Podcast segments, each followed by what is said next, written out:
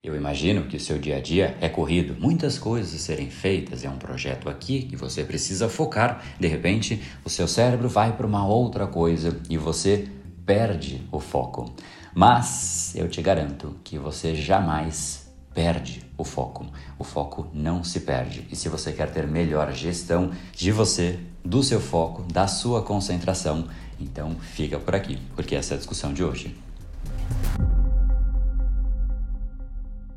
Fala pessoal, André do Power, Academia Cerebral, especialista em neurociência comportamental, criador do método Reprograme Seu Cérebro, e esse é um capítulo especial para falarmos a respeito do nosso foco. Foco sendo a nossa capacidade, a capacidade do nosso cérebro de se manter aderente a um estímulo e somente a aquele estímulo, sem direcionar a atenção para outra coisa, porque naquele momento nós dizemos que nós perdemos o foco. Porém, o que eu vou te mostrar é que isso não acontece. Você não perde o foco. O cérebro não perde o foco, ele simplesmente é deslocado para outra coisa. Você passa a focar em uma outra iniciativa e isso costuma acontecer porque a outra iniciativa que atraiu a sua atenção tende a ser mais estimulante, mais interessante, mais instigante, mais curiosa, mais bonita e por aí vai. Ou seja, elementos que são mais salientes. Saliência é um conceito da neurociência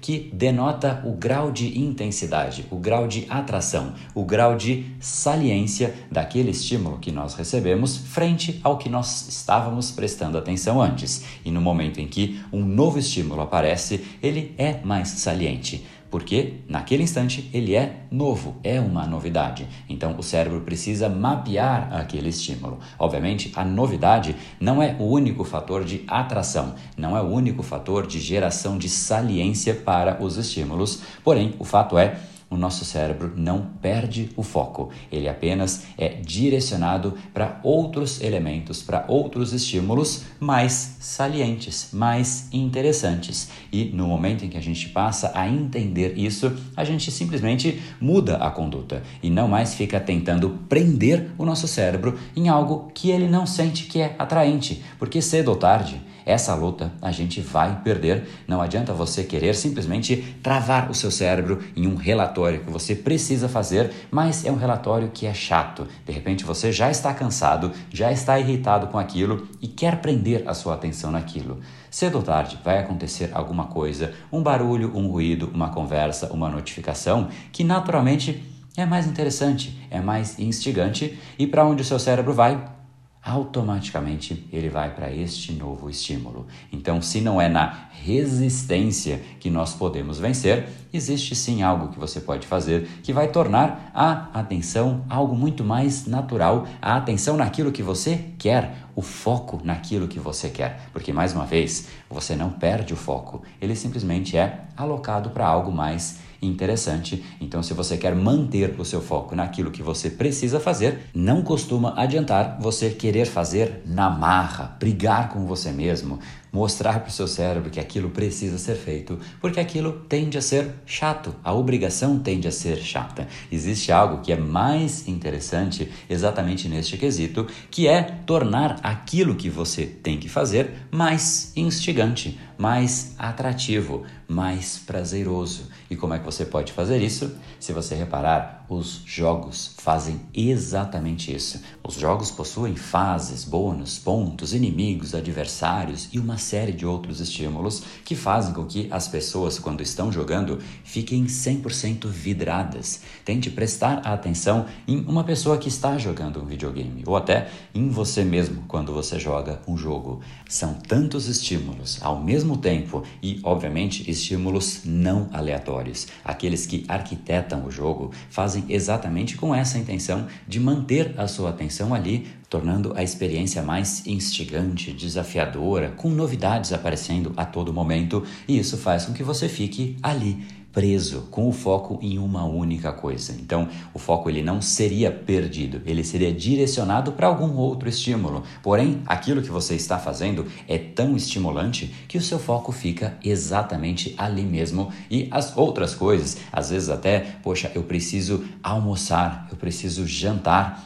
Ah, depois eu faço isso. Eu preciso estudar, preciso trabalhar depois eu faço isso. O jogo sempre vem antes. Por quê? Porque é exatamente pelo nível de estímulos adequados, estímulos que instigam, estímulos salientes, exatamente porque alguém desenhou aquele jogo para que ele fosse assim. E a pergunta que eu deixo é: será que você não poderia tornar a sua vida em um grande jogo para que você pudesse, de repente, cuidar da sua saúde ou fazer exercícios físicos de uma maneira muito mais divertida, prazerosa, em que você não quisesse deixar de fazer aquilo, porque aquilo te atrai, aquilo te desafia. É possível sim, assim como também é possível você tornar o seu trabalho, a produtividade muito mais desafiadora, muito mais encantadora e muito mais divertida. Qualquer atividade na sua vida que você traga os elementos de um jogo bem pensados, de uma forma estratégica, desenhada, arquitetada para exatamente cumprir este papel, você faz com que aquela atividade você tenha resultados muito mais intensos, afinal, a sua atenção está ali, você está ali, você está agindo e não se distraindo de uma atividade para outra, perdendo o foco, como as pessoas costumam dizer, mas eu repito, você não perde o foco, você apenas vai com o seu foco para aquilo que é mais interessante. Mas se essa coisa interessante for exatamente aquilo que você precisa fazer, você faz com muito mais prazer, com muito mais diversão, com muito mais intensidade, energia. Não desiste, a sua resiliência aumenta, a sua intensidade também aumenta e o seu nível de estresse para com as atividades do seu dia a dia também é reduzido. Por quê? Porque você se diverte mais e o estresse atrapalha em inúmeras atividades. Até um certo nível, ele de fato é interessante, porque ele mantém a nossa vigília, mas quando em constância e em um nível elevado, ele prejudica o seu sono, ele pode te deixar num estado de dor de cabeça, com muito mais irritabilidade, aumenta a sua ansiedade e por aí vai. Obviamente, a depender do nível e da constância e da duração desse estresse Porém, tornar a sua vida em um jogo aumenta a sua produtividade, faz com que você se divirta muito mais, faz com que você reduza seu estresse, faz com que você se torne uma pessoa mais divertida, tenha mais resultados, atraia mais pessoas. Por que não tornar a nossa vida em um grande jogo. A gente só precisa entender como o nosso cérebro funciona, entender quais são os estímulos que a gente de fato precisa alocar nas atividades que são importantes. Então, se você escolher trabalho, ou exercícios físicos, ou até alimentação saudável, ou ainda relacionamento, não importa qual é o foco que você aloca, mas nessa atividade que você alocar os elementos dos jogos, você torna essa atividade muito mais prazerosa para você. E aí, que tal isso como reflexão? Eu vou além. Que tal isso como desafio? Eu te desafio a tornar a sua vida em um grande jogo.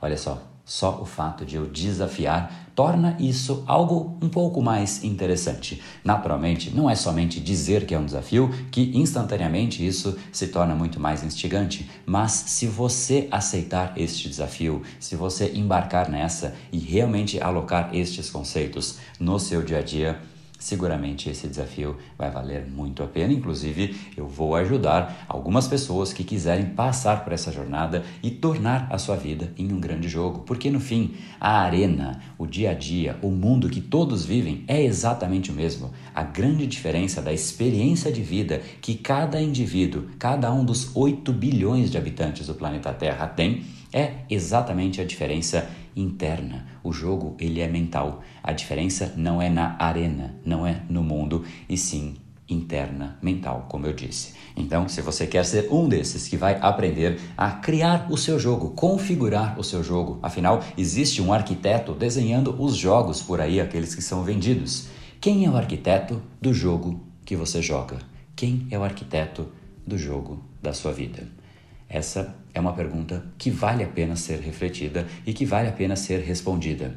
Responda como se a sua vida dependesse desta pergunta, porque no final ela depende. E se você então quer a minha ajuda para desenhar e arquitetar esse jogo, é só você entrar em ojogomental.com.br. Aí você se inscreve num evento que eu vou te mostrar ao vivo com quatro aulas no YouTube para que você de fato possa exatamente trazer os conceitos adequados e tornar o seu dia a dia um grande jogo, tornar muito mais instigante. Se você olhar para os executivos que crescem no mundo corporativo, eles chegaram lá porque é um jogo, é um jogo de competição com outras pessoas, existem os desafios, existem os bônus, que é inclusive o salário mais o salário variável, qualquer atividade que cria um grupo de pessoas de alta performance tem um jogo por trás. O jogo de futebol é exatamente isso, o próprio nome já diz. Qualquer elemento, qualquer pessoa de alta performance passou por um jogo. E eu te pergunto, qual é o jogo que você está passando? Se não há nenhum jogo, então essa é a hora de começar o jogo da vida. Porque se ela acabar sem nenhum jogo, então vale aquela frase que eu sempre digo: o ser humano geralmente se depara com a morte quando ele ainda está se preparando para viver. Essa é uma frase de Sêneca, dois mil anos atrás. Não faça isso com a sua vida, torne ela em um grande jogo, instigante, desafiador, divertido e prazeroso, como de fato ela deve ser. O jogomental.com.br. Te espero por lá e chama mais alguém para participar com você, afinal, jogar sozinho não tem a mesma graça. no brain, no game.